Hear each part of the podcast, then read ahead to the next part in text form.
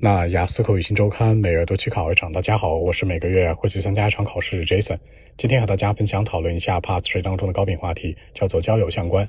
原题这样说的啊，叫做 How do people make friends in your country？在中国来讲，大部分人怎么样去交友？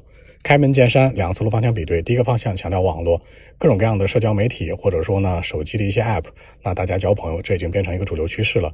从那种很年轻的人到年长的人都这样去做，非常受欢迎。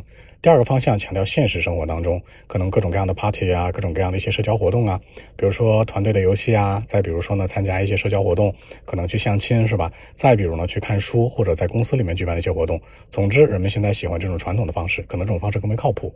这样来看，两者对比回答符合逻辑。一个方向强调网络，一个方向强调现实。OK，我们一起来看一下。Well, actually, I think that two ways are quite common seen in my country. Number one, the internet and related social apps on the phone. I mean, actually, this trend is becoming more popular than it used to be. Apparently, we all like it for real. Number two, different parties and social activities, include like uh, sport games, local companies, and the library. We might make friends from different kinds of places actually, but I think that in the near future, more and more ordinary people like you and me, for example, might be willing to do this very often on the internet in life. So I think that uh, uh, two ways are highly recommended, and of course people like it.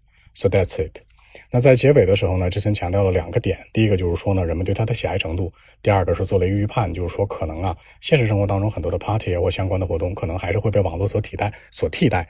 考官接下来就问了，那你觉得，嗯，网络当中靠谱啊，还是现实当中靠谱呢？可以形成更多话题的比对。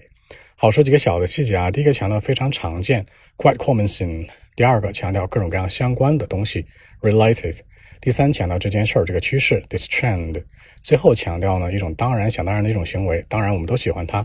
Apparently we all like it for real。这样来看，把一些小细节带进来，让文章更加具说服力。